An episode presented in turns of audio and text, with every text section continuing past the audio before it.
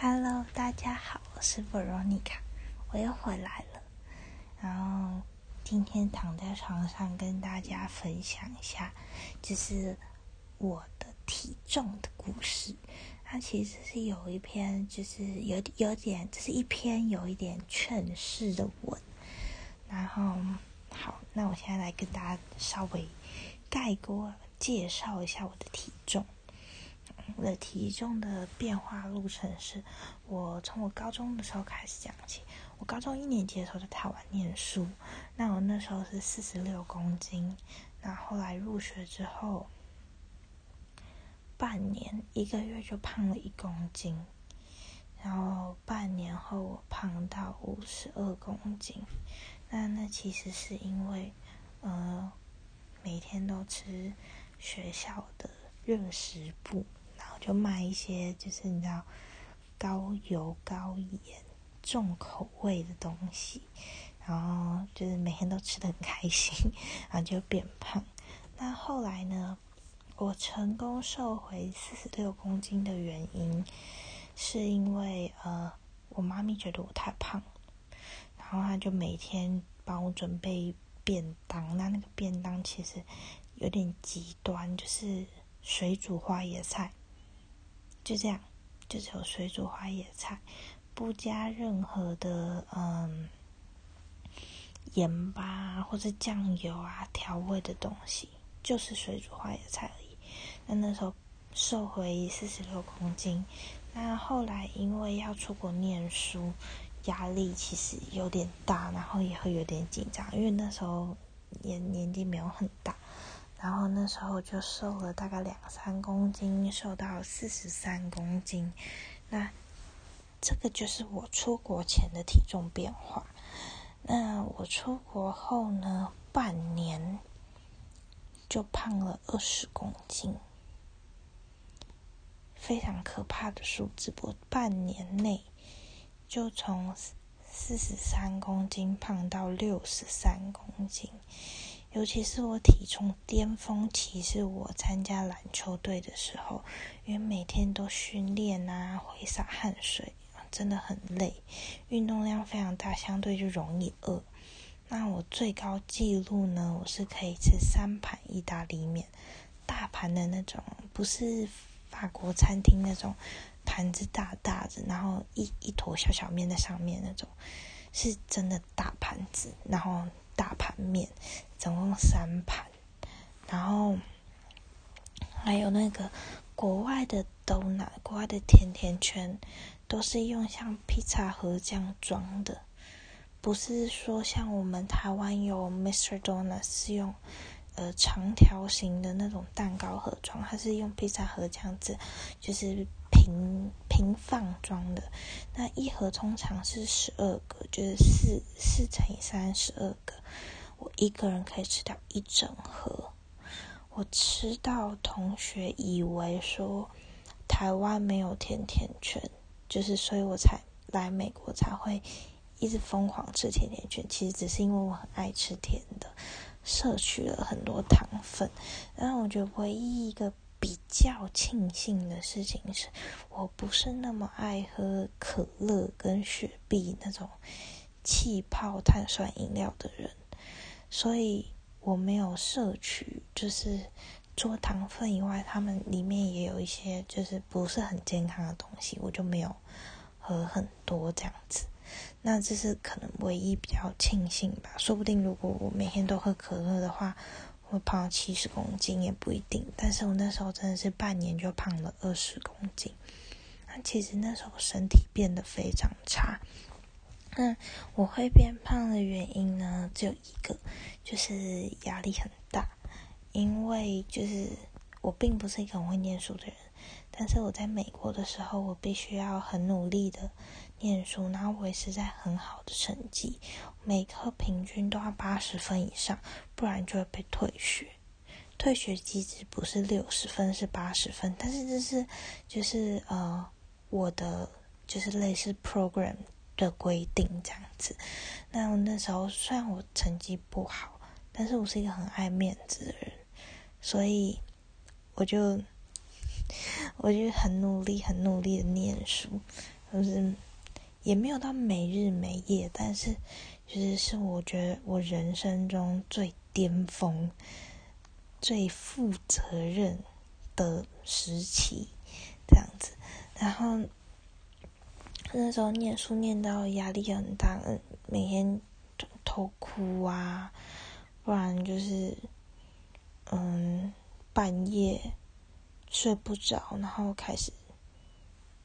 抱着电脑看，就是想说怎么办，我都看不懂啊。抱着课本啊，等等等之类的，然后就每天吃啊，发泄压力呀。然后那时候除了变胖以外，还有几个很明显的身体受到警讯的征兆。第一个，呃，我的毛发长得很快。我的手毛，然后我的腿毛，我有刮腿毛的习惯。我的腿毛长得很快，然后头发感觉得出来，头发长得很快。然后这是第一个，那也有可能是我吃太多，所以营养很多啦。这这我不是很清楚。但是第二个就影响蛮大，就是我的皮肤变得非常的差。我脸部的皮肤啊，嗯，以前是一个就是。我是会长痘痘，呃，会长痘痘跟粉刺的肤质的人，但是之前在台湾的时候，哎，也没有特别的去做什么样的清洁，什么样的深层清洁，就是洗面乳、洗脸，洗完脸之后可能拍拍化妆水，然后我不太擦乳液的，那就保持皮肤就是还不错，啊，也没有长什么痘痘，也没什么粉刺，因为。sorry，就没长什么痘痘，然后也没有什么粉刺，嗯，因为我也没有平常没有在化妆的，没有化妆的习惯这样子，然后来那个痘痘跟粉刺真的是多到我，我现在看到我以前的照片，我都觉得我怎么游泳以前怎么游泳气去学校上课的那种感觉，然后或者想说之前在学校喜欢我的人，那些是眼睛瞎了吗？等等之类的。那，嗯，除了我觉得我的毛发长很快，跟肤质状况变不好以外，还有一个对女生来讲，我觉得是蛮严重的问题，就是我的月经失调。我的月经呢，曾经有过两三个月都没有来，然后后来来的时候，第一个肚子异常的痛，然后第二个，通常月经是鲜红色或深红色。可是我来月经来的时候却是非常非常非常深的咖啡色，样，然后，呃，这是一个可能。那另一个可能我也有遇到过，就是一般来讲正常规律的，呃，月经经期，一般人啦是一个月一次。那我那时候有曾经有过一个月两次，就是可能说哦，这个月。我这个礼拜月经来，然后可是我只来三天，因为通常月经来都来一周，或者是来的大概五到七天一周这样子，我只来三天，然后就停了。可是下个礼拜他又来，然后也只来三天，那一样一样肚子痛，然后一样那个经血的颜色不是很对。那我那时候其实还蛮，呃，我那时候其实没有想很多，因为。还小不懂事，还想说哦，好棒哦！以前一个月来一次月经很麻烦，肚子也会痛。我现在两三个月才来一次，多省事啊！可是就是以前不懂事，然后我也没有跟呃我妈妈讲这件事情，然后就也没有什么就是妇科的尝试，那我就让她一直这样下去。但其实对女生身体很不好的地方。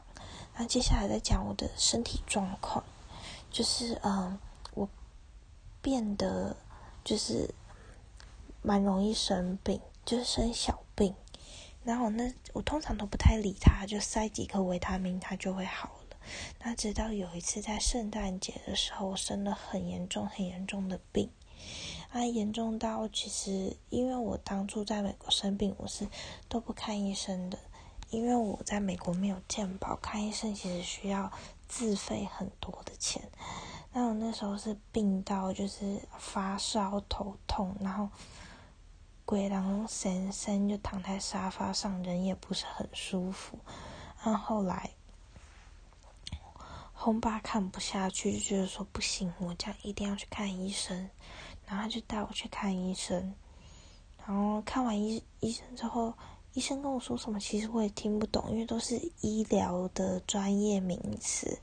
那他就开了药给我，让我吃，我吃了药，而且其实美国医生开的药不一定有效，然后不一定适合你的体质，因为我。开吃了他开的药，大概一两分钟，我马上吐出来。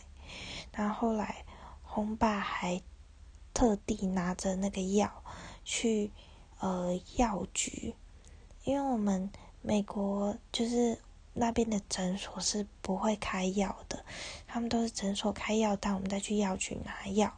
那呃，红爸特地把药拿回药局，跟那个药剂师理论。然后药剂师说：“嗯，其实那个剂量是给大人的。然后他认为我那时候已经十五岁，已经算是大人了，所以他就给我大人剂量。可是其实我身体吃了会产生排斥的反应。然后呢？”后来红爸就拿一个就是剂量比较低的药给我，那我吃了就没有吐，然后之后病也慢慢好起来这样子。但是从那一次之后啊，我变得很容易生小病，就是呃，像我只要晚睡一点，然后或者是说。衣服穿的比较少，因为像我是一个很怕热的人，我大概二十度就觉得有点热了，然后常常穿着无袖跟短裤在外面跑来跑去，嗯，就会容易生病，这样就变得抵抗力很差。因为我以前还没出国之前，是我大概一年生不到一次病的，然后后来就变成抵抗力很差，几乎快要一个月都。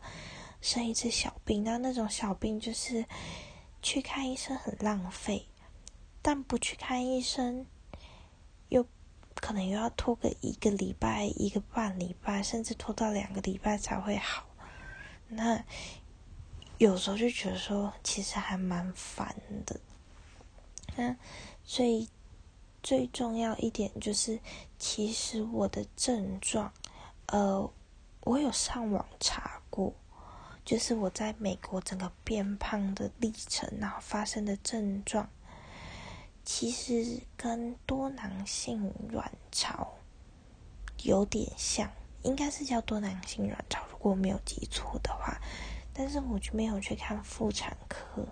那呃，我没有去看妇产科的原因是，呃，我在最严重的时候是不知道有多囊性卵巢这个病的。那我大概是前阵子才知道，比较孤陋寡闻一点。我前阵子才知道，那呃，相对我症状已经好很多了。嗯，因为我回台湾之后呢，呃，我妈咪完全在机场完全认不出我，变胖，然后脸的肤质真的很差，是几乎很少可以在脸上找到一块，就是呃。干净、正常的皮肤。那第一个要实施的呃事情就是减重。那时候胖到我才一百六十公分，我那时候胖到六十三公斤。第一个要做的就是减重。那这也是有点极端的方法，我觉得大家不要学。是我每天都吃水煮高丽菜跟金针菇，就这样而已。然后喝，呃，偶尔嘴馋可以喝牛奶，因为我还蛮爱喝牛奶。偶尔嘴馋可以喝喝牛奶，然后无糖豆浆跟白开水。但是基本上我吃进去的食物就只有高丽菜跟金针菇，而且是水煮，没有调味料，没有盐，没有胡椒，然后没有酱油。那那时候瘦的非常非常非常的快，我一个月就瘦了十公斤。朋友还跟我开玩笑说你是吃泻药。我那时候瘦到五十三公斤，然后就生病了。那我生病是一般感冒再严重一点点的病，就是那种抵抗力太差得到那种病。那我那时候其实有点吓到，因为我不知道自己身体原来虚弱成这样。然后后来我就不再这样吃了，因为我这样吃基本上完全没有吃到任何淀粉跟蛋白质，是真的非常非常非常不健康。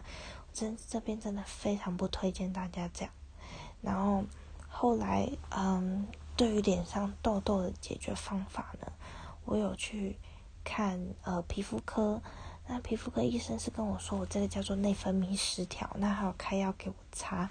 那我现在皮肤就是已经几乎没有粉粉任何粉刺跟痘痘这样子。然后，嗯。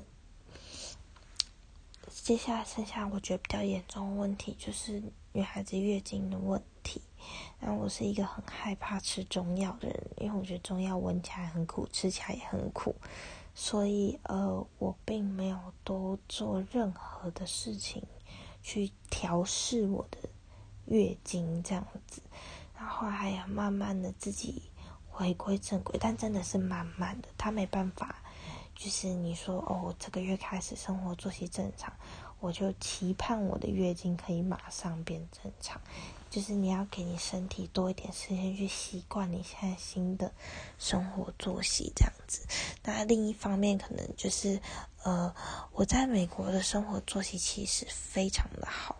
我每天晚上十点就上床睡觉，如果是平日的话啦，我每天晚上十点就上床睡觉。然后早上六点就起床，每天睡满八个小时，而且是早睡早起。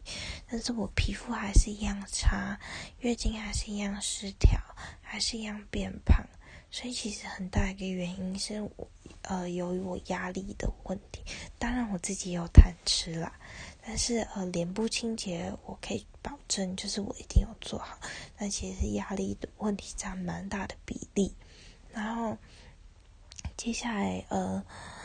回台湾之后，就是嗯不健康，而且不节制的减肥，也导致我身体就是呃抵抗力变差，然后身体变得比较不好，比较不健康。然后嗯，我觉得在这边跟大家呼吁一下，就是人生这么长，体重一定会起起伏伏。那可是你的健康只有一个。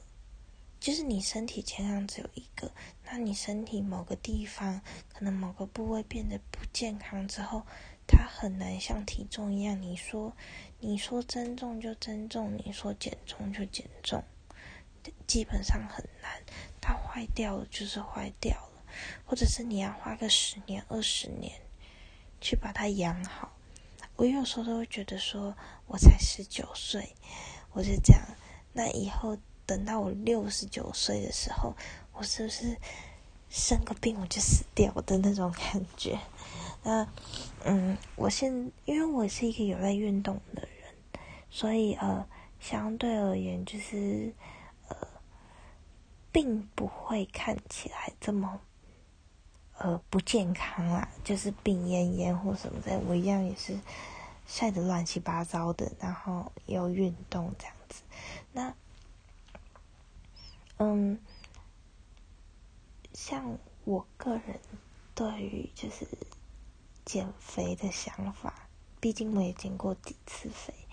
减肥的想法，其实我觉得，呃，减到适中的体重就好，不不必要去追求就是过瘦，因为有时候过瘦真的不一定比较好看。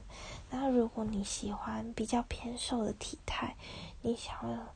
呃，瘦一点当然可以，可是我觉得前提是你要有一个健康的身体，因为我就秉持着一个道理，你要有健康的身体，你才可以踏出家门，不然你好不容易减重成功，或者是你好不容易维持你的体态，在的在你呃到你最满意的那个样子，到你觉得你够瘦了，你可以出去外面炫耀的时候，你生病了，你只能待在家里面养病，那你减肥不就没有意义了？减肥就是要走出去，让人家看到你多美多瘦。但如果你为了减肥把自己身体搞坏，变得每天都要在家里面养病，那你减肥还有什么意义？